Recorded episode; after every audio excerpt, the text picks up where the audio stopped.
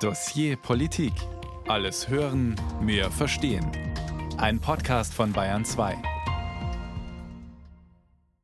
Ich weiß, das klingt hart. Ich weiß, das klingt ungewohnt und viele erschreckt es, aber ich sage das nicht unüberlegt, sondern ich sage das sehr überlegt und nicht mit Leichtfertigkeit. Ein souveränes Land muss in der Lage sein, sich gegen äußere Feinde im Ernstfall zur Wehr zu setzen. Alleine oder natürlich idealerweise kollektiv im Bündnis, so wie wir das Glück haben. Das Ziel muss es sein, es gar nicht erst zum Ernstfall kommen zu lassen, durch eine effektive Abschreckung. Krieg führen können, um keinen Krieg führen zu müssen. Und das ist kriegstüchtig. Kriegstüchtig. Mit diesem Begriff hat Verteidigungsminister Boris Pistorius für viel Aufsehen gesorgt. Neben Lob für die klare Wortwahl gab es eine Menge Kritik, auch aus der eigenen Partei. Muss eine deutsche Armee im Jahr 2023 kriegstüchtig sein? Und was bedeutet dieser Begriff überhaupt? Die Bundeswehr steht im 68. Jahr ihres Bestehens vor immensen Herausforderungen. In der Ukraine tobt seit fast zwei Jahren ein brutaler Krieg. Deutschland liefert Waffen an Kiew und will zugleich die eigene Truppe auf Vordermann bringen. Die Zeitenwende soll die Bundeswehr fit machen, damit sie in der Lage ist, das eigene Land zu verteidigen und auch eine wichtige Rolle in der Verteidigung des NATO-Gebiets zu spielen. Aber wie schnell kann das gelingen? All diesen Fragen gehen wir heute nach. Ich bin Jasper Ruppert und zu Gast im Dossier Politik ist heute eine Politikerin, die sich täglich mit der Bundeswehr und ihren Problemen auseinandersetzt. Aus der Hauptstadt ist uns die Wehrbeauftragte des Bundestags Eva Högel zugeschaltet. Hallo nach Berlin. Hallo, lieber Herr Ruppert. Schöne Grüße aus Berlin. Frau Högel, als Wehrbeauftragte ist es Ihre Jobbeschreibung, Anwältin der Soldatinnen und Soldaten zu sein. Nehmen Sie uns doch mal mit. Wie sieht Ihre tägliche Arbeit aus? Die tägliche Arbeit besteht aus drei Teilen. Erstens, jeder Soldat, jede Soldatin hat das Recht, mir direkt zu schreiben und Probleme, Nöte, Sorgen zu schildern. Ich habe im vergangenen Jahr 2343 solcher Eingaben bekommen, ganz individuell von den Soldatinnen und Soldaten. Und die bearbeite ich mit einem Team aus 65 Kolleginnen und Kollegen, das Amt der Wehrbeauftragten. Mit viel Sorgfalt bemühen wir uns, äh, die Soldatinnen und Soldaten zu unterstützen, Lösungen zu finden oder gute Ideen zu entwickeln, wie man das Problem bewältigen könnte. Also das sind die Eingaben. Teil 1. Teil 2, ein wesentlicher Teil meiner meiner Arbeit sind die Besuche bei der Truppe. Im vergangenen Jahr war ich an über 100 Tagen im In- und Ausland bei unseren Soldatinnen und Soldaten und habe dort in den Kasernen bei den Verbänden aufgenommen, was die Truppe bewegt, wie es ihr geht, worüber sie nachdenkt, wie sie die Stimmung in Berlin aufnimmt, ähm, wie sie die Dinge, die jetzt anstehen, umsetzt. Also das sind sehr intensive Gespräche. Dafür nehme ich mir, wie es die Aufgabe ist, viel Zeit. Und der dritte Teil ist hier die Parlamentsarbeit. Ich arbeite ja als Wehrbeauftragte für den Deutschen Bundestag, für die Abgeordneten. Im Gesetz steht, ich unterstütze die Abgeordneten bei der Kontrolle der Streitkräfte. Und das sieht so aus, dass ich hier natürlich auch bei den relevanten Parlamentsdebatten dabei bin, also alles rund um Außen-, Sicherheits-, Verteidigungspolitik, bei Regierungserklärungen beispielsweise, aber auch jeden Mittwoch in der Sitzungswoche fünf Stunden oder manchmal sind es nur vier, aber jedenfalls immer viele Stunden im Verteidigungsausschuss von Anfang bis Ende dabei bin und die Debatte der Abgeordneten natürlich verfolge, aber auch meine Eindrücke von meinen Truppenbesuchen aus den Eingaben bei den Themen gegebenenfalls dann auch einzubringen. Auf alle drei Bereiche werden wir heute im Laufe der Sendung noch genauer eingehen. Das Thema unserer Sendung ist, wie die Bundeswehr kriegstüchtig werden kann. Frau Högel, Sie sind SPD-Politikerin, seit 2020 Wehrbeauftragte des Bundestags. Seit Februar vergangenen Jahres haben wir in Europa eine komplett neue Bedrohungslage durch den russischen Angriff auf die Ukraine und die von Kanzler Scholz ausgerufene Zeitenwende. Inwiefern hat denn das auch Ihre Arbeit verändert? Das hat meine Arbeit als Wehrbeauftragte, das bin ich seit Ende Mai 2020 natürlich erheblich verändert. Ich habe angefangen in der Pandemie, dann ging es weiter Ende Afghanistan-Einsatz, Evakuierungsoperation, und jetzt der Angriff am 24. Februar 2022 Russlands auf die Ukraine. Diese Umsteuerung auf Bündnis- und Landesverteidigung hat allerdings bereits mit der völkerrechtswidrigen Annexion der Krim 2014 begonnen. Aber so ein richtiger Weckruf, der Kanzler nannte es Zeitenwende, hat natürlich dann nach diesem brutalen Angriff im Februar 2022 begonnen. Und das verändert nicht nur für unsere Truppe, für unsere Soldatinnen und Soldaten alles, das verändert die politischen Diskussionen und deshalb auch die Arbeit der Wehrbeauftragten, weil ich natürlich ganz genau hinhöre, hinschaue, nachfrage und aufnehme, was bedeutet das für unsere Soldatinnen und Soldaten. Und vielleicht darf ich drei Adjektive nennen, die ich aufgenommen habe und die ich damit immer verbinde. Erstens, unsere Soldatinnen und Soldaten wissen jetzt leider sehr konkret, dass es ernst werden kann dass es also keine theoretische Frage ist, ob Russland ein freies Land angreift. Zweitens, das bedeutet für sie, dass es schnell gehen muss. Das haben unsere Soldatinnen und Soldaten erlebt im vergangenen Jahr, in diesem Jahr. Sie mussten sehr schnell an die NATO-Ostflanke verlegen. Unsere Kräfte in Litauen wurden verstärkt. Die Marine hat Präsenz gezeigt in der Ostsee. Es gab ein Air Policing der Luftwaffe im Baltikum, aber auch in Südosteuropa.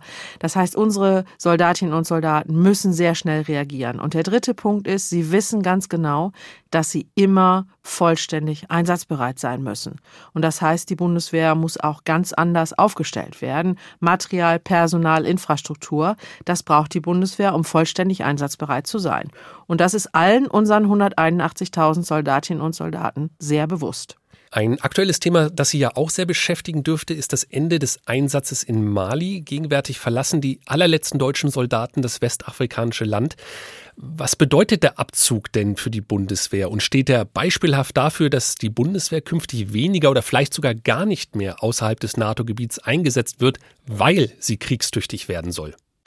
Ja, das Ende des Mali-Einsatzes, die MINUSMA-Mission der Vereinten Nationen, ist eine Zäsur. Insgesamt natürlich für die Sahelzone, für nach den diversen Putschs in den, in den Ländern, aber auch für die UN und ihre Einsätze, aber eben auch für unsere Soldatinnen und Soldaten und die Bundeswehr. Und wenn man schonungslos analysiert, dann muss man sagen, die beiden großen Einsätze der Bundeswehr im internationalen Krisenmanagement waren nicht wegen des Engagements unserer Soldatinnen und Soldaten. Die sind hervorragend. Die machen das professionell, die erfüllen den Auftrag, die sind alle klasse in den Einsätzen, aber politisch doch beides keine Erfolgsgeschichte, weder Afghanistan noch Mali. Dieser Einsatz endet jetzt nach zehn Jahren. Wir begrüßen am Freitag hoffentlich alle wohlbehalten, die restlichen Soldatinnen und Soldaten, die auf dem Weg sind jetzt von Dakar zurück nach Deutschland. Wir werden sie am Freitagnachmittag in Wunstorf willkommen heißen. Und dann muss natürlich überlegt werden, wo wird sich Deutschland weiterhin im Rahmen der Vereinten Nationen, der NATO, auch der Europäischen Union im internationalen Krisenmanagement engagieren. Denn die Aufgabe bleibt ja, Frieden dort, wo es nötig ist, zu sichern, Frieden zu schaffen. Und da wird es auch auf einen Beitrag der Bundeswehr ankommen. Und das muss politisch natürlich hier im Deutschen Bundestag intensiv diskutiert werden. An dieser Stelle eine Hörempfehlung.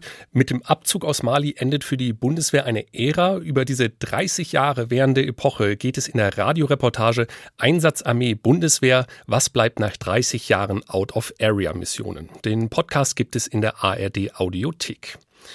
Die Bundeswehr im Umbruch, der Krieg in der Ukraine, die Zeitenwende. Die Truppe steht vor großen Herausforderungen.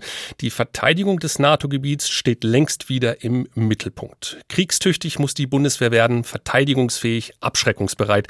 So sagt es Verteidigungsminister Pistorius. Kilian Neuwert fasst das Umdenken der Strategen zusammen und zeigt, was es ganz konkret für die Bundeswehr bedeutet. Motor an. Eine Panzerbesatzung startet den Motor, 1500 PS, Ketten kreischen auf Asphalt. Soldatinnen und Soldaten des Panzerbataillons 104 aus Pfreimt in der Oberpfalz kehren in die Heimat zurück. Hinter ihnen liegen lange Tage auf einem Truppenübungsplatz. Nun fahren sie ihre Panzer von einem Transportzug. Es sind Modelle vom Typ Leopard 2A7V, erst kurz zuvor ausgeliefert. Das Leopard-Modell ist der neueste Kampfpanzer, den die Bundeswehr zur Verfügung hat. Kommandeur Oberstleutnant Marek Krüger ist stolz darauf.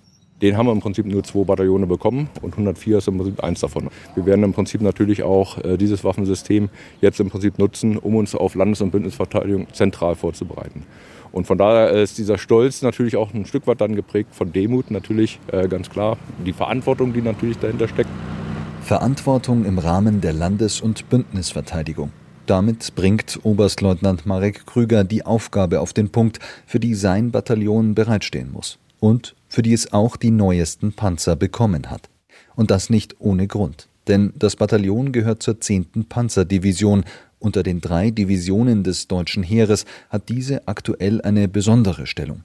Sie soll 2025 als erste Division wieder voll ausgestattet sein, mit allem, was es braucht, um der NATO im Verteidigungsfall zur Verfügung zu stehen.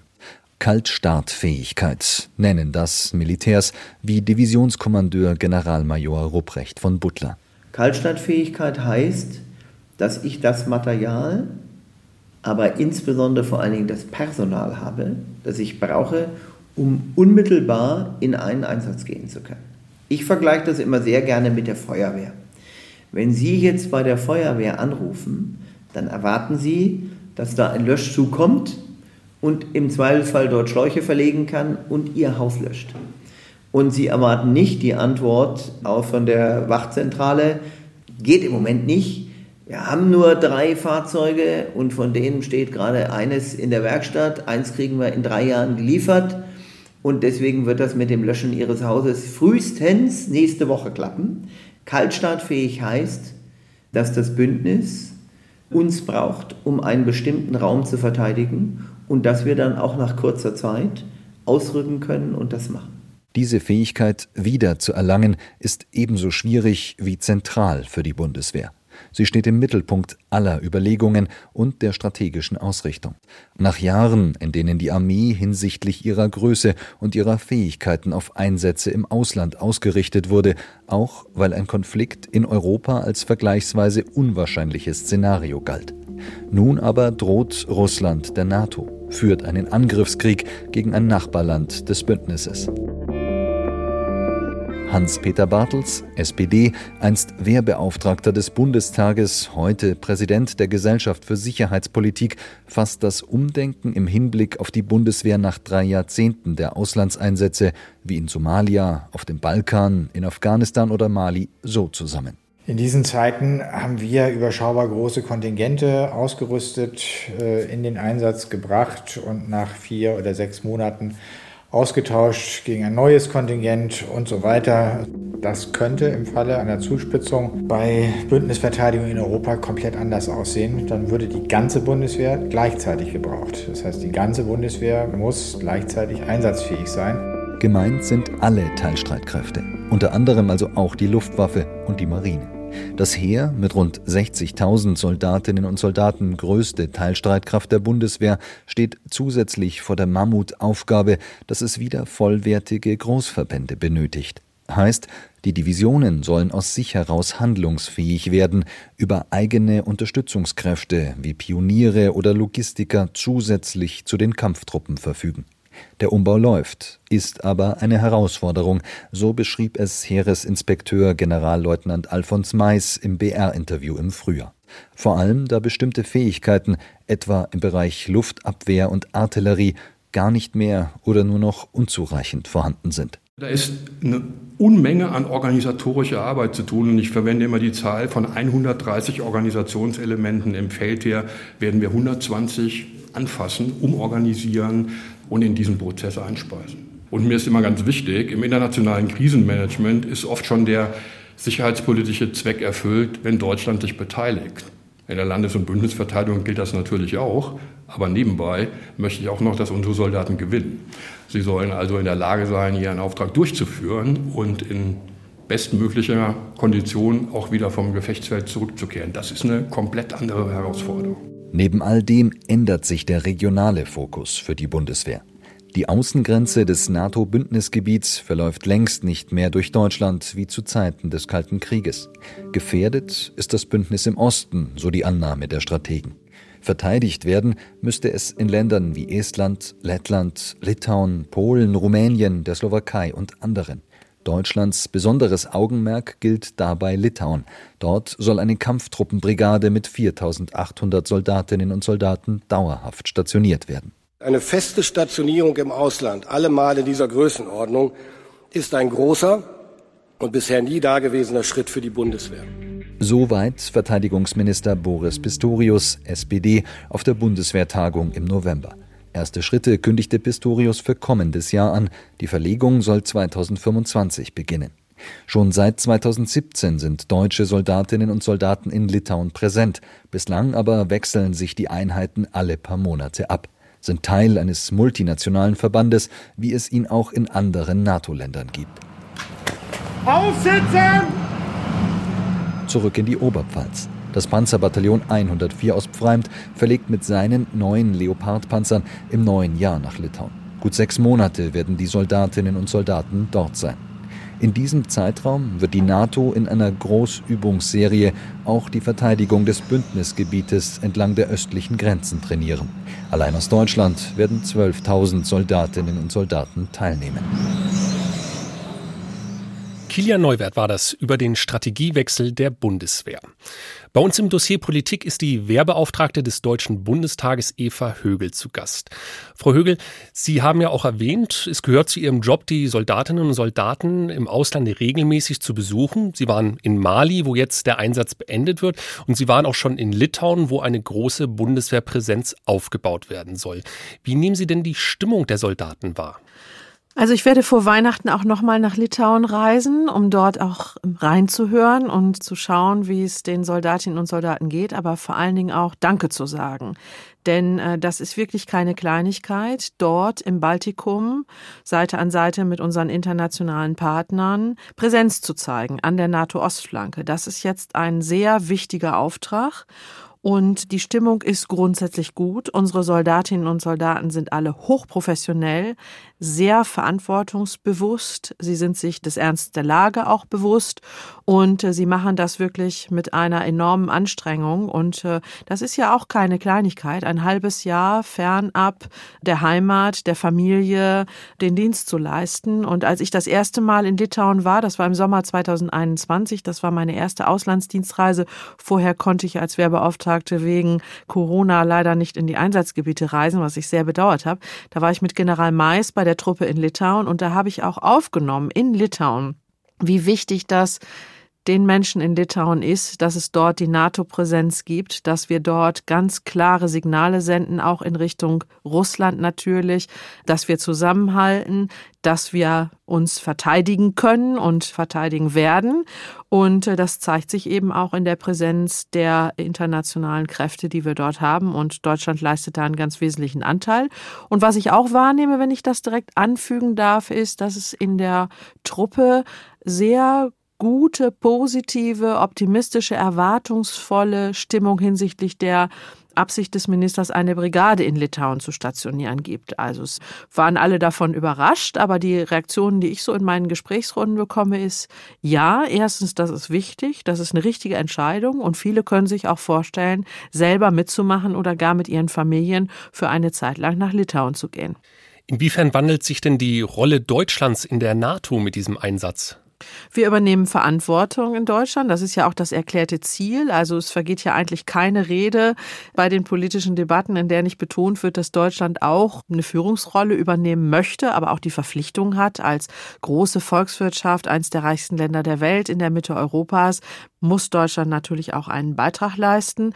Und deswegen ist es auch richtig, voranzugehen, also diese Verantwortung zu übernehmen und dort an der NATO-Ostflanke Präsenz zu zeigen, aber vor allen Dingen auch mit unseren internationalen Partnern die Gemeinsamkeiten weiterzuentwickeln in Europa, in der NATO, dass wir uns aufeinander verlassen können, aber dass auch zusammen ausgebildet wird, dass zusammen geübt wird, dass die Einsätze natürlich, wie es schon lange Praxis ist, aber in enger Abstimmung multinational gemeinsam gemacht werden. Das ist genau der richtige Weg.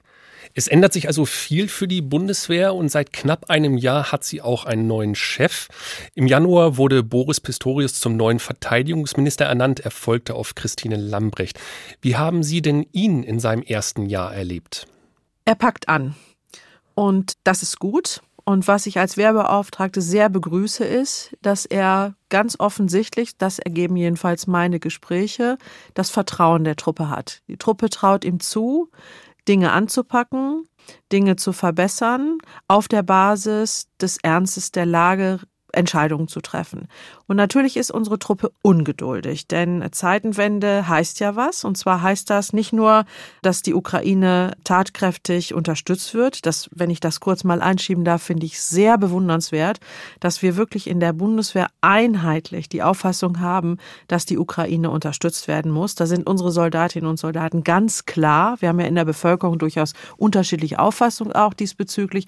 Bei der Bundeswehr ist das klar auch wenn das der Bundeswehr selber wehtut, zum Beispiel Abgabe von Material oder auch äh, diese äh, Präsenz in, an, der NATO-Ostflanke, über die wir schon sprachen, oder auch das enorme Engagement bei der Ausbildung der ukrainischen Kräfte, also Unterstützung der Ukraine. Zurück zu Boris Pistorius. Also die Truppe traut ihm das zu, sie, sie findet es richtig, wenn Dinge angepackt werden, aber sie erwartet natürlich auch, dass sich Dinge verändern und verbessern, dass Verfahren einfacher gestaltet werden, dass es eine volle Konzentration gibt auf die Notwendigkeit, die Bundeswehr vollständig einsatzbereit aufzustellen. Das heißt, die Truppe erwartet zu Recht Lieferung von Material, schnelle Verhandlungen mit der Industrie, damit das große Gerät, aber auch die persönliche Ausrüstung bei den Soldatinnen und Soldaten ankommt. Das Thema Personal hat Boris Pistorius ganz oben auf die Agenda gesetzt, was ich absolut richtig finde und begrüße. Auch General von Butler hat ja eben gesagt, zuallererst kommt es auf die Frauen und Männer in der Bundeswehr an. Und äh, deswegen ist Personalgewinnung, Personalbindung, Personalentwicklung wichtiges Thema, hat Boris Pistorius ganz klar adressiert. Und ich denke, er wird auch zusehen, dass er auch die Infrastruktur verbessert, denn unsere Soldatinnen und Soldaten leiden wirklich im wahrsten Sinne des Wortes unter erbärmlichen Zuständen in den Kasernen.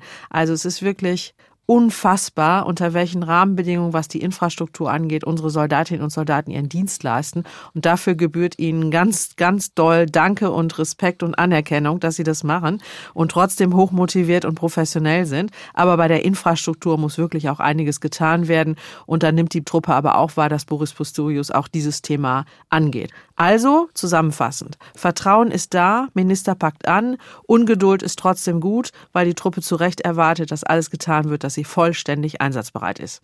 Über die Themen Infrastruktur und Personal, da gehen wir später nochmal ins Detail. Sie haben Pistorius als einen Mann der klaren Worte beschrieben. Für eine Formulierung stand er jetzt sehr im Fokus. Wir haben die eingangs auch gehört. Die Bundeswehr müsse kriegstüchtig werden. Seine Definition des Begriffs lautet Krieg führen können, um keinen Krieg führen zu müssen. Gehen Sie mit dieser Beschreibung mit? Absolut. Er ist der Bundesverteidigungsminister. Er muss die Lage schonungslos beschreiben. Das ist die Lage, vor der die Bundeswehr steht. Wenn wir darüber sprechen, dass die Bundeswehr vollständig einsatzbereit sein muss, dass sie kaltstartfähig sein muss, dann hat er das in das Wort kriegstötig gefasst. Ich selber bevorzuge den Begriff wehrhafte Demokratie, vollständige Einsatzbereitschaft, aber ich distanziere mich damit in keiner Weise von dem, wie Pistorius das äh, formuliert hat, sondern wir müssen die Dinge auch beim Namen nennen, bei der Ausbildung der Soldatinnen und Soldaten, bei den Übungen und letztendlich auch bei den Einsätzen, bei der Präsenz an der NATO-Ostflanke geht es darum, dass unsere Soldatinnen und Soldaten im Ernstfall ein Gefecht bestehen. Und bestehen heißt ein Gefecht gewinnen. Das muss das Ziel sein. Und er fasst das in das Wort kriegstüchtig und vom Inhalt habe ich da nichts äh, zu kritisieren, sondern finde es sogar richtig, in diese Debatte auch mit klaren Aussagen zu gehen. Und trotzdem favorisiere ich für mich persönlich den Begriff der wehrhaften Demokratie, auch um nochmal etwas deutlicher zu machen, dass es nicht nur die Bundeswehr betrifft, unseren Frieden, unsere Freiheit, unsere Demokratie zu verteidigen im Ernsthaft, aber auch vor allen Dingen zu gewährleisten und zu sichern, sondern dass es auch eine Aufgabe ist der gesamten Gesellschaft, das heißt also auch des zivilen Teils unserer Gesellschaft. Gesellschaft. Können Sie denn die Kritiker dieser Formulierung verstehen? Also Ihr Parteikollege, der SPD-Fraktionschef Rolf Mützenich, sagte beispielsweise, dass dieser Begriff zu noch größerer Verunsicherung beitragen und im Zweifel gesellschaftliche Konflikte anheizen könne. Ich will mich an dieser Debatte gar nicht so intensiv beteiligen, weil alle haben unterschiedliche Rollen. Boris Pistorius ist eben der Verteidigungsminister. Der muss das auch so drastisch formulieren. Rolf Mützenich hat als Fraktionsvorsitzender der SPD-Bundestagsfraktion natürlich einen großen Blick auf das große Ganze. Und äh, es ist auch richtig und wichtig, immer im Blick zu behalten, dass es auch darum geht, Frieden wieder zu ermöglichen oder Frieden zu sichern, da wo er noch ist. Rolf Mützenich ist ein ausgewiesener, äh, sehr engagierter Politiker in Sachen Abrüstung und internationaler Vereinbarung. Vereinbarung.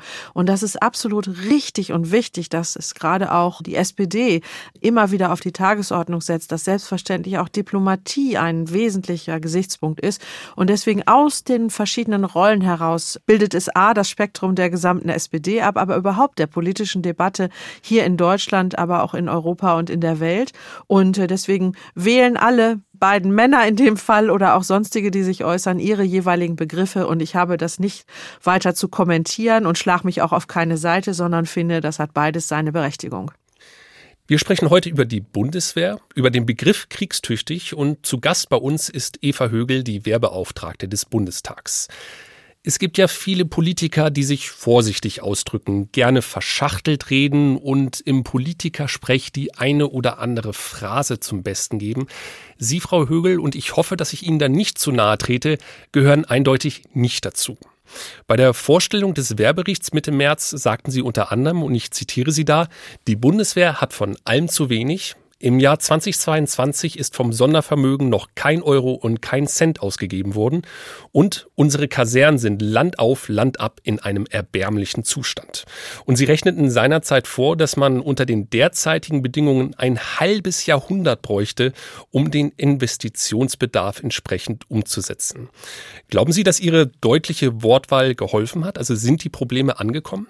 Herzlichen Dank erstmal, dass Sie das so wahrgenommen haben. Ich bin in der Tat eine Freundin deutlicher Aussagen und deutlicher Aussprache und Deswegen verbinde ich natürlich die Hoffnung damit. Ich lege den Bericht der Werbeauftragten ja der Bundestagspräsidentin, übergebe ich Ihnen und lege ihn dem Deutschen Bundestag vor. Und ich habe in diesem Jahr gesagt, ich verbinde damit die Erwartung, dass er ein Impuls ist. Ein Impuls natürlich für die militärische Führung, für das Bundesministerium der Verteidigung, aber insbesondere für den Deutschen Bundestag, für den ich arbeite, Dinge zu verbessern, die dort kritisiert werden, die wir festgestellt haben, die dringend einer Lösung brauchen, einer Weiterentwicklung. Ich habe mir aber auch vorgenommen, seit ich Werbeauftragte bin, beim Jahresbericht auch immer zu dokumentieren, wo es Fortschritte gibt, wo es Entwicklungen gibt, wo Dinge verbessert wurden im Lauf der Zeit. Und deswegen hoffe ich natürlich, dass der Wehrbeauftragtenbericht, dass er erstens gelesen wird, bearbeitet wird und dass er dann Ausgangspunkt für Verbesserungen ist. Und ich habe mich sehr gefreut, wenn ich das auch noch sagen darf. Wir haben in Frühjahr auch häufig zu ungünstiger Zeit im Deutschen Bundestag diskutiert diskutiert, den Jahresbericht des Werbeauftragten, bei nicht so großer Präsenz im Plenum. Und schon im vergangenen Jahr war es freitags morgens um neun und dieses Jahr am 20. April durfte ich am Donnerstagmorgen um neun den Jahresbericht vorstellen, den Abgeordneten des Deutschen Bundestages. Viele waren dort in der Kernzeit, die beste Zeit im Bundestag. Und da geht es gar nicht um mich, natürlich nicht, sondern um unsere Soldatinnen und Soldaten. Und das zeigte mir auch das gestiegene Interesse sowohl natürlich der Gesellschaft an unserer Bundeswehr und den vor uns liegenden Aufgaben, als auch natürlich den Parlamentarierinnen und Parlamentariern an den Inhalten, die es dort im Jahresbericht gibt. Und deswegen hoffe ich, dass die Dinge, die ich da kritisiert habe, dass die auch angenommen werden als Probleme und versucht wird, Verbesserungen zu erreichen. Im Bundestag war es auch, wo Bundeskanzler Olaf Scholz seine historische Zeitenwende-Rede gehalten hat. Das Ziel, die Bundeswehr soll in einen Zustand gebracht werden, in dem sie den Auftrag zur Landesverteidigung wahrnehmen kann. Ein Sondervermögen über 100 Milliarden Euro soll investiert werden. In Deutschland selbst wird davon aber nur ein Teil landen, weil unter anderem viel in den USA eingekauft wird, beispielsweise der F-35 Kampfjet im oberbayerischen Manching zum Beispiel, machen sich deshalb Angestellte in der Rüstungsindustrie Sorgen. Dort baut Airbus derzeit noch den Eurofighter, doch die Produktion läuft in einigen Jahren aus. Wie es danach weitergeht, ist offen. Stefan Liener war vor Ort. Es wird laut in Manching und das bevor der erste Redner auf dem Werksgelände von Airbus ans Mikrofon tritt. Ein Eurofighter donnert im Tiefflug über die rund 3000 Mitarbeiterinnen und Mitarbeiter, die sich auf einem Platz hinter der Kantine versammelt haben. Viele von ihnen tragen Pilotenjacken, auf denen stilisierte Eurofighter oder Tornado-Kampfjets abgebildet sind. Seit mehr als 60 Jahren wird in Manching an Kampfflugzeugen gearbeitet. Zuerst am Starfighter, dann an Tornados und heute am Eurofighter. Nach aktuellem Stand läuft die Produktion der jetzigen vierten Generation der Maschinen noch bis 2030. Wie es danach am Standort Manching weitergeht, ist offen, denn es gibt keine Anschlussaufträge für ein derartiges Flugzeug. Deswegen hat die IG Metall auch zu der Protestkundgebung im Werk aufgerufen. Die Gesichter vor der Bühne strahlen Kampfeslust aus, was Betriebsratschef Thomas Pretzel in seiner Rede hörbar befeuert. Das ist heute ein historischer Tag in Manching. Noch nie haben sich so viele Menschen versammelt und wir werden heute ein starkes, ein gemeinsames Signal nach Berlin senden. Kolleginnen und Kollegen, wer Zeitenwende sagt, muss Eurofighter kaufen. Was bei Airbus für Unmut sorgt, Seit Jahren ist bekannt, dass das zweite wichtige Kampfflugzeug der Bundeswehr, der Tornado, nach mehr als vier Jahrzehnten im Dienst im Rentenalter angelangt ist. 93 dieser Maschinen hat die Luftwaffe noch, 35 davon sollen nach heutigem Stand ersetzt werden. Durch F-35 Jets aus den USA, unter anderem weil diese Atomwaffen tragen können und Deutschland somit einer Aufgabe im NATO-Rahmen weiter nachkommen kann. Dafür sind Milliarden aus dem Sondervermögen der Bundesregierung eingeplant. Ähnlich sieht es bei anderem Gerät für die Luftwaffe aus, empört sich Betriebsrat Pretzel. Was macht die Bundesregierung? Die erklärt auf der einen Seite die Zeitenwende und geht erstmal nach USA zum Shoppen. 35 F-35, 8 Boeing P-8 Poseidon Sephiranaufklärer, 60 CH-47F Chinook schwere Transporthubschrauber. Und wir, wir gehen leer aus. Fakt ist, aus dem Sondervermögen werden auch einige Eurofighter neu ausgerüstet. Doch der Betriebsrat und auch das Management von Airbus fordern noch mehr. Konkret einen vermutlich milliardenschweren Entwicklungsauftrag für eine fünfte Generation des Eurofighters, eine fünfte Tranche, wie es in der Branche heißt. Ein solcher Auftrag müsse noch in dieser Legislaturperiode kommen, denn sonst drohe das schleichende Aus für den militärischen Flugzeugbau in Bayern. Deutschland werde dann Kompetenzen verlieren, die man über Jahrzehnte aufgebaut habe, so Pretzel. Das habe auch sicherheitspolitische Konsequenzen. Wenn jetzt nicht über die Entwicklung und den Bau der nächsten Generation Eurofighter entschieden wird, dann ist die Gefahr groß, diese Lücke mit weiteren F-35 zu füllen. Mit dem Kauf von F-35 werden wir abhängig vom Wohlwollen des jeweiligen US-Präsidenten. Und Kolleginnen und Kollegen, wollen wir denn wieder der Spielball von Donald Trumps Laune werden? Europäische Souveränität stellen wir uns anders vor. Unter den Teilnehmern der Protestveranstaltung in Manching steht auch Michael Schöllhorn.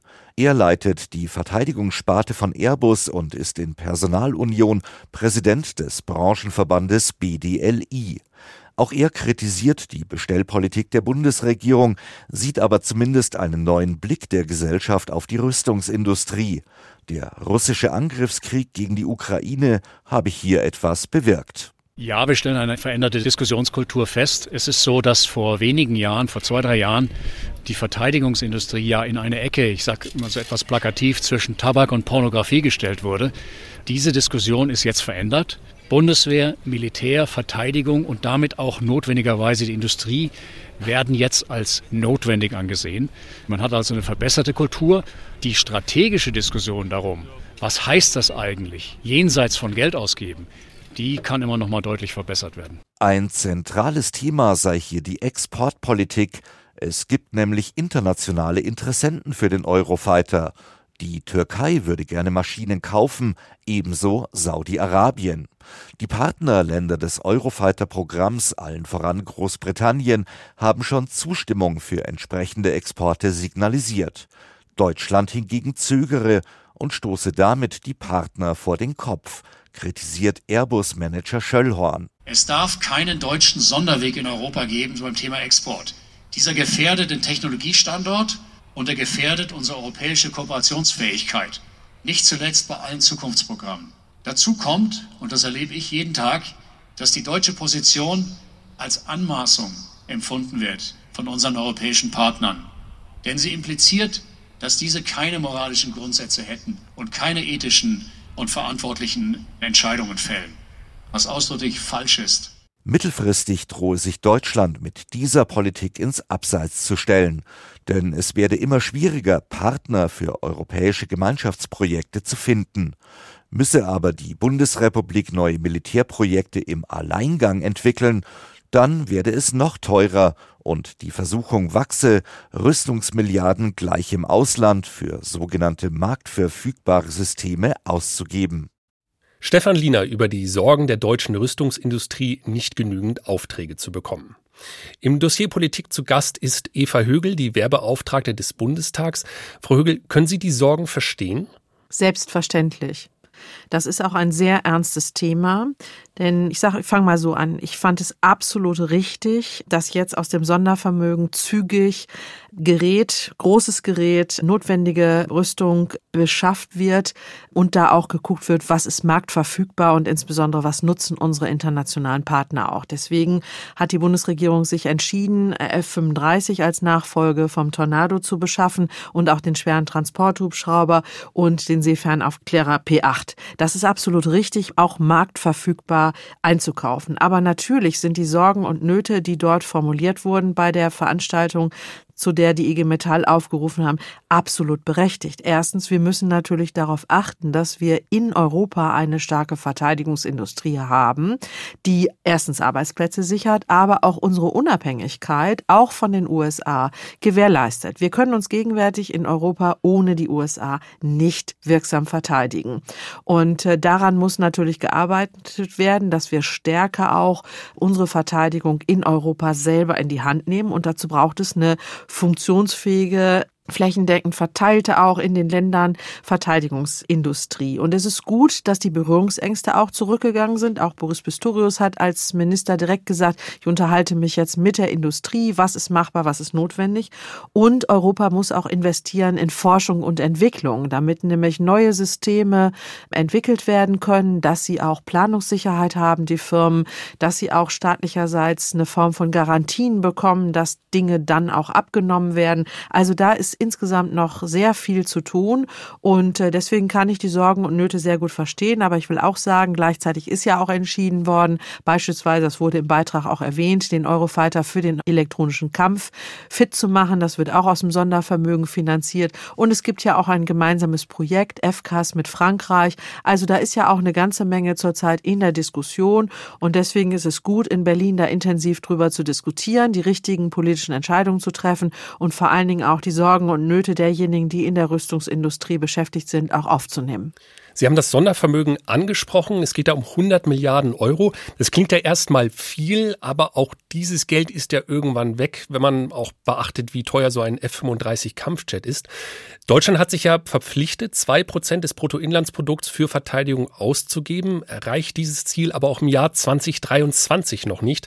Und dass es in Sachen Haushalt ein paar Probleme gegenwärtig gibt, das ist ja auch bekannt. Frau Hügel, wie bekommt man denn eine dauerhafte und auch ausreichende Finanzierung der Bundeswehr hin? Ja, Herr Ruppert, bevor ich diese Frage beantworte, möchte ich noch mal sagen, dass es ja ganz stark war, dass das 100 Milliarden Euro Sondervermögen im Grundgesetz verankert wurde. Und das ist ja auch gut, dass es im Grundgesetz verankert wurde und im Übrigen auch nicht nur die Regierungsfraktionen, äh, sondern natürlich, wie es bei einer Grundgesetzänderung auch nötig ist, mit der erforderlichen notwendigen Mehrheit, also auch mit der größten Oppositionsfraktion CDU, CSU, diese Dinge auf den Weg gebracht wurden. 100 Milliarden Euro sind ja viel Geld. Das braucht die Bundeswehr dringend. Es ist gut, dass es dieses Sondervermögen gibt und daraus wird jetzt auch unter Hochdruck finanziert und ich hoffe auch und gehe davon aus, dass das Geld jetzt auch zügig bei der Truppe ankommt. Das wollte ich eben nochmal erwähnt haben. Das ist ja eine ganze Menge, was da jetzt auch gemacht wird und auf den Weg gebracht wird. Das sollte man nochmal eben einen Moment auf jeden Fall würdigen. Ja, das 2-Prozent-Ziel. Ich meine, Haushalt ist jetzt gerade hier, wird natürlich unter Hochdruck diskutiert und ich will mich in diese politischen Diskussionen, die die Abgeordneten und die Regierung führen, auch nicht über Gebühr einmischen, aber doch sagen, es muss darum gehen, gehen, die Bundeswehr langfristig gut zu finanzieren. Denn wir können so viel Verfahren vereinfachen und entbürokratisieren, digitalisieren, diese ganzen notwendigen Dinge tun. Das wird alles sehr, sehr viel Geld auch in der Zukunft kosten. Und deswegen hat die NATO sich ja nach dem Überfall Russlands auf die Ukraine in Gestalt der völkerrechtswidrigen Annexion der Krim auch verständigt auf dieses Zwei-Prozent-Ziel. Das wird auch immer wieder bekräftigt bei den entsprechenden NATO-Gipfeln. Und das ist natürlich für die Bundesregierung, insbesondere aber auch für das Parlament, das den Haushalt ja auf aufstellt und beschließt, eine Verpflichtung, die Bundeswehr ausreichend zu finanzieren, denn die volle Einsatzbereitschaft oder wie der Minister das gesagt hat mit dem Wort Kriegstüchtigkeit, worüber wir ja heute sprechen hier, das wird nur zu erreichen sein, wenn auch weiterhin viel Geld in die Hand genommen wird, denn das braucht modernes Material.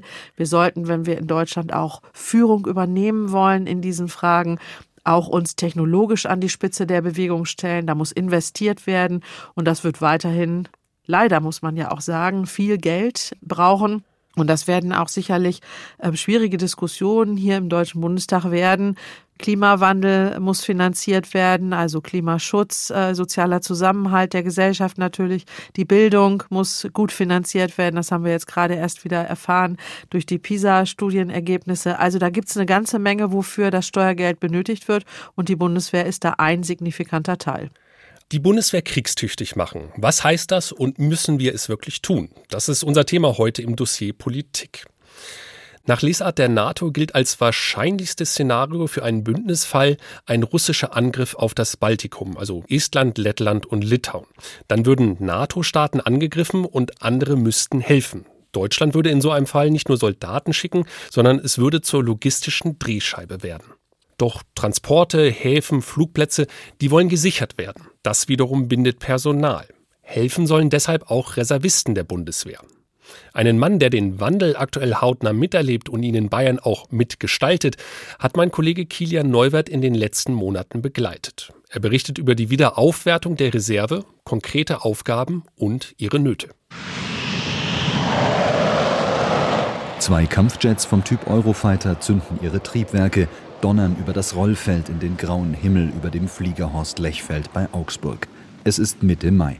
Auf dem Lechfeld laufen in diesem Moment die Vorbereitungen für Air Defender. Das größte Luftverlegemanöver seit Bestehen der NATO steht kurz bevor. Die Militärs reagieren auf die veränderte Sicherheitslage in Europa. Einer der Kernpunkte ist es, Deutschland als Drehscheibe nicht zu etablieren, sondern wieder zu beüben.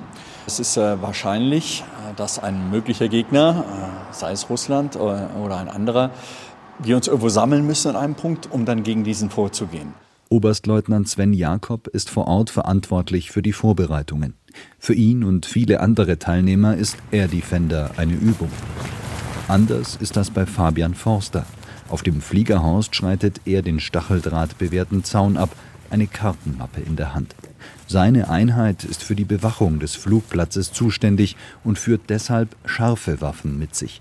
Das Besondere, die Einheit besteht aus Reservisten, wie auch Fabian Forster einer ist. Im Zivilberuf ist er Verwaltungsjurist.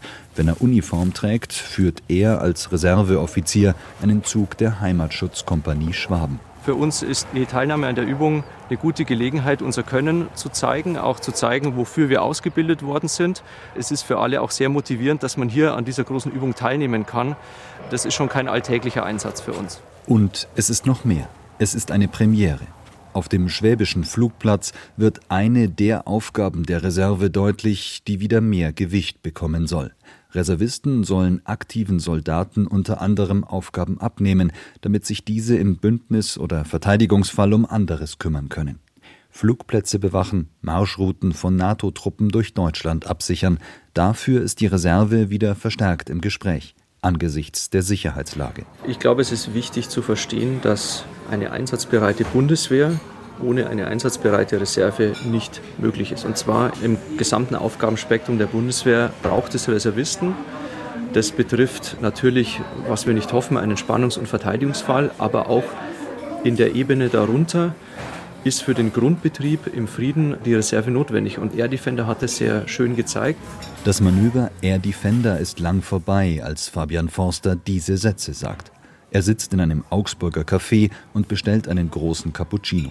Der 39-Jährige trägt jetzt ein blaues Hemd, einen grauen Wollpullover, Jeans. Schildert, warum er dieses zivile Outfit seit seinem Grundwehrdienst im Jahr 2003 immer wieder gegen die Flecktarnuniform tauscht jeder hat ja seinen Zivilberuf, sein normales Leben und hat so das Gefühl, es gibt so eine Sache, wo ich zusätzlich noch was machen möchte. Das kann das Engagement in einer NGO sein, in der Feuerwehr, im THW oder wo auch immer, aber eben auch in der Bundeswehr. Und ich glaube, es ist ganz elementar, dass man bei diesen Tätigkeiten das Gefühl hat, zusätzlich zu seinem normalen Zivilleben die Möglichkeit zu haben, etwas tun zu können, wirksam zu sein. Forster hat ein ruhiges Eck in dem Café ausgesucht. Es ist Zeit, um über Grundsätzliches zu reden, denn er ist nicht nur Reserveoffizier, er ist auch ehrenamtlicher Vorsitzender des Reservistenverbandes in Bayern, der Landesgruppe der Interessensvertretung der Reservisten. In dieser Rolle bekommt er den Wandel gerade hautnah mit, den die Reserve der Bundeswehr durchlaufen soll, nach Jahren, in denen auch dort der Rotstift angesetzt wurde. Denn einst war die Wehrpflichtarmee Bundeswehr so aufgestellt, dass ehemalige Soldaten herangezogen hätten werden können, um die Stärke der Bundeswehr von gut 500.000 auf etwa 1,3 Millionen Mann zu erhöhen. Davon ist man heute weit entfernt. Die alten Strukturen und Einheiten, die mit Reservisten hätten aufgefüllt werden können, gibt es nicht mehr. Die Probleme sind inzwischen erkannt. An ihrer Lösung wird gearbeitet, wie Strategiedokumente der Bundeswehr nahelegen. Doch im Zuge der Wehrpflichtaussetzung wurde auch der Dienst in der Reserve zu einer freiwilligen Angelegenheit. Einen Angestellten muss ein Arbeitgeber erst mal ziehen lassen. Das bleibe ein Kernproblem und mache es nicht leichter, die Reserve wieder besser aufzustellen, sagt Fabian Forster. Der Schlüssel ist das Personal. Also es müssen dann auch tatsächlich Leute kommen und bereit sein, tatsächlich auch Übungen abzuleisten. Also um es platt zu sagen, es bringt nichts auf dem Papier, Kästchen zu zeichnen und vielleicht Reservisten dort reinzusetzen, sondern entscheidend ist am Schluss, wie viele kommen dann auch am Ende, wenn sie gebraucht werden. Etwa 39.000 Reservedienstleistende gibt es aktuell, teilt die Bundeswehr auf BR-Nachfrage mit. Die aktuelle Zielgröße liegt bei rund 90.000, das heißt, es fehlen knapp 50.000. Jährlich sollen rund 10.000 Reservedienstleistende dazukommen, da aus dem Dienst ausscheidende Soldatinnen und Soldaten inzwischen wieder automatisch auf einem konkreten Posten in der Reserve geführt werden. Für den Landesvorsitzenden des Reservistenverbandes ist es deshalb zentral, Freiwillige zu motivieren. Die Bundeswehr müsse niederschwellige Angebote machen, um Reservisten den Dienst zu erleichtern, fordert er. Die Reserve muss etwas sein für ganz normale Bürger wie du und ich, die einen normalen Zivilberuf haben und ein paar Wochen im Jahr sich freischaufeln können, um in der Bundeswehr zu dienen. Sich in der eigenen Region engagieren zu können. Etwa bei den Heimatschutzkräften, zu denen er selbst zählt, ist in Forsters Augen ein wichtiger Aspekt. Auch weil die Anforderungen dort eher zu bewältigen sind.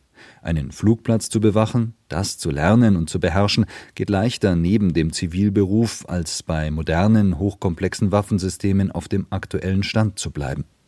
Grundsätzlich aber müsse vieles schneller gehen, sagt der Landesvorsitzende des Reservistenverbandes, insbesondere dann, wenn sich Interessenten melden, die nie gedient haben oder die vor vielen Jahren ausgeschieden sind aus der Bundeswehr. Manchmal ist es leider so, dass wir Interessenten haben, die gerne mitmachen würden, aber es dann, bis sie tatsächlich auf einem Dienstposten beordert sind, teilweise bis zu zehn Monate vergehen.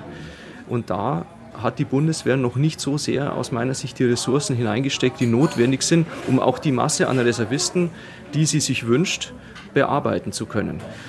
Das ist natürlich bei Personen, die aus dem Zivilleben kommen, besonders kritisch, weil in Zeiten von Fachkräftemangel ist man ja gewöhnt, dass man, wenn man von einem Arbeitgeber gewonnen werden möchte, dass das auch relativ schnell gehen kann. Neben dem Personal bleibt die Frage nach dem Material und dessen Bewirtschaftung. Denn häufig müssen sich Einheiten der Reserve derzeit das zusammenleihen, was sie brauchen, um zu üben, berichtet Fabian Forster. Er hofft deshalb auf Besserung. Das Personalproblem der Bundeswehr am Beispiel Reserve. Kilian Neuwert war das noch einmal. Zu wenige Freiwillige, zu viel Bürokratie bei der Reserve und in der aktiven Truppe ebenfalls Personalsorgen. Bei uns ist die Wehrbeauftragte des Bundestags Eva Högel. Wie kann man denn diese Probleme in den Griff bekommen, Frau Högel? Also zunächst einmal bin ich sehr dankbar, dass das Thema Personal ganz oben auf der politischen Agenda ist und dass sich jetzt alle mit Hochdruck darum bemühen, an den Themen Personalgewinnung, Personalbindung, Personalentwicklung zu arbeiten. Ich erwarte gespannt, äh, wie glaube ich viele andere auch, den Bericht der vom Minister eingesetzten Taskforce Personal, wo General Sieger und Frau Döring vom Bundesamt für das Personalmanagement der Bundeswehr ähm, die beiden haben Ideen versammelt und werden die zum Ende des Jahres, so ist es geplant, präsentieren, wie die Bundeswehr besser werden kann. Und das geht vor allen Dingen darum, wie gelingt es der Bundeswehr, so ein attraktiver Arbeitgeber zu sein, dass sie interessant ist für Menschen, die heute ja, die jungen Leute haben ja viele Chancen auf dem Arbeitsmarkt. Und äh, das geht weiter über auch die Entwicklung des Personals, was wir bisher schon haben. Wir haben ja exzellente Soldatinnen und Soldaten und die Bundeswehr tut gut daran, auch alle Anstrengungen zu unternehmen, um die zu halten und äh, denen auch gute Rahmenbedingungen zu liefern. Und die Reserve ist natürlich ein wesentlicher Baustein. Und was ich auch in dem Beitrag jetzt, was nochmal gesagt wurde und was ich ja auch aufnehme bei meinen Gesprächen, dass es wichtig ist, dass die Arbeitgeber zustimmen, dass sie bereit sind, das auch zu unterstützen. Da muss man an der einen oder anderen Stelle sicherlich auch nochmal werben, dass unsere Reservistinnen und Reservisten gut ausgerüstet sind, gute Rahmenbedingungen für ihren Dienst dann auch haben und dass vor allen Dingen das Verfahren deutlich entbürokratisiert wird. Ich bekomme auch zahlreiche Eingaben zu dem Thema, warum dauert das so lange, warum muss ich mich so abmühen, bemühen, wenn ich bereit bin, Reservedienstleistungen zu machen? Warum wird es mir so schwer gemacht und warum muss ich so viele Hürden überwinden? Und ich ergänze noch ein weiteres Thema, was in dem Beitrag nicht vorkam, was ich aber für sehr wichtig erachte. Ich finde auch die Altersgrenze von 65 überkommen. Denn es gibt viele Menschen in unserem Land, die mit 65 äh, plus noch total fit sind, sich noch einbringen wollen in unserer Gesellschaft. Und ich denke, auch denen sollten wir eine Chance geben, im Bereich der Verteidigung bei der Bundeswehr ihren Dienst leisten zu können. Würde denn eine Wiedereinsetzung der Wehrpflicht bei dem grundsätzlichen Personalproblem helfen oder ein Pflichtjahr anderer Prägung? Also ein Pflichtjahr andere Prägung mit Sicherheit. Also die alte Wehrpflicht will, glaube ich, niemand zurück, aber der Bundespräsident schlägt ja sehr hartnäckig auch vor, ein Jahr für die Gesellschaft aufzusetzen, dass man in verschiedenen Bereichen auch ableisten kann, das für Männer und für Frauen gedacht ist. Und da könnte die Bundeswehr auch ein Teil davon sein. Das löst sicherlich nicht kurzfristig die Personalprobleme, den Personalmangel, den die Bundeswehr hat. Aber das wäre ein guter Beitrag dazu, auch die Bundeswehr attraktiv zu machen machen, sie auch weiterhin fest zu verankern in der Gesellschaft. Und ich persönlich bin ja der Auffassung, es tut jedem Einzelnen, jeder Einzelne gut, eine Zeit lang sich für die Gesellschaft zu engagieren. Viele machen das ja auch in unserem Land. Das sind wichtige und wertvolle Beiträge. Es würde der Bundeswehr auch gut tun, dieses Personal zu bekommen. Voraussetzung muss natürlich sein, dass wir dann genügend Stuben haben. Nochmal wieder das Stichwort Infrastruktur, dass es genügend persönliche Ausrüstung gibt, dass es genügend Material gibt, dass dieses Jahr dann auch sinnvoll ist ist und auch tatsächlich die Verteidigungsfähigkeit und unsere wehrhafte Demokratie, dass es dazu auch ein signifikanter Beitrag ist. Die Frage dieser Sendung ist ja, wie die Bundeswehr kriegstüchtig werden kann. Es dürfte ein längerer Weg sein. Wir haben heute über zahlreiche Herausforderungen gesprochen. Frau Högel, wenn Sie eine Prognose abgeben müssten, wann ungefähr dürfte es soweit sein? Wann ist Deutschland kriegstüchtig? Also das ist eine ganz schwere Frage, die ich als Wehrbeauftragte auch wirklich nur schlecht beantworten kann. Also ich kann Ihnen da jetzt keine Jahreszahl nennen. Also es gibt ja zum Beispiel den Plan, eine Division 2025 aufzustellen, um eine weitere Division zu haben. Das wird sicherlich die Verteidigungsfähigkeit auch deutlich erhöhen. Es gibt die Pläne, die Brigade in Litauen aufzustellen. Es wird unter Hochdruck daran gearbeitet, die Situation der Bundeswehr so zu verbessern, dass die voll einsatzbereit ist. Ich bin der Auffassung, das muss so schnell wie möglich passieren. Wir sehen in der Ukraine, zu was Russland bereit und in der Lage ist. Und die Lage ist deshalb ernst. Und deswegen kann da nicht lange gewartet werden. Und ich würde mal jetzt so, Sie wollen ja auf jeden Fall gerne eine Jahreszahl haben. 2030, finde ich, muss die Bundeswehr spätestens vollständig einsatzbereit sein. Das ist eine schöne konkrete Aussage. Vielen Dank. Die Wehrbeauftragte des Deutschen Bundestages, Eva Högel, war heute zu Gast im Dossier Politik. Wir haben die Frage gestellt, wie die Bundeswehr kriegstüchtig werden kann und ob sie das überhaupt muss. Eva Högel sagt unter anderem, dass der Strategiewechsel für die Bundeswehr bedeutet, dass sie den Ernst der Lage erkannt hat, dass sie schnell reaktionsfähig sein muss und genauso vollständig einsatzbereit. Sie kann die Sorgen der deutschen Rüstungsindustrie verstehen, dass sie unter Umständen nicht genug von dem 100 Milliarden Euro Sondervermögen abbekommen kann und wünscht sich, dass man in Europa unabhängiger von den USA wird in Sachen Rüstungsfragen. Außerdem stimmt sie Verteidigungsminister Pistorius zu, dass Deutschland kriegstüchtig werden müsse, wobei sie einen anderen Begriff wählen würde und lieber von einer wehrhaften Demokratie statt von Kriegstüchtigkeit sprechen möchte. Ich hoffe, ich habe sie mit diesen Aussagen korrekt wiedergegeben. Selbstverständlich. Vielen herzlichen Dank dafür. Högel, vielen lieben Dank, dass Sie heute dabei waren. Sehr gerne. Alle Ausgaben des Dossier Politik finden Sie in der ARD Audiothek. Dort gibt es beispielsweise auch den Funkstreifzug. Die aktuelle Folge behandelt die Frage legitimer Protest oder kriminelle Vereinigung, wie der Staat mit der letzten Generation umgeht. Am Mikrofon verabschiedet sich Jasper Ruppert. Bis zum nächsten Mal.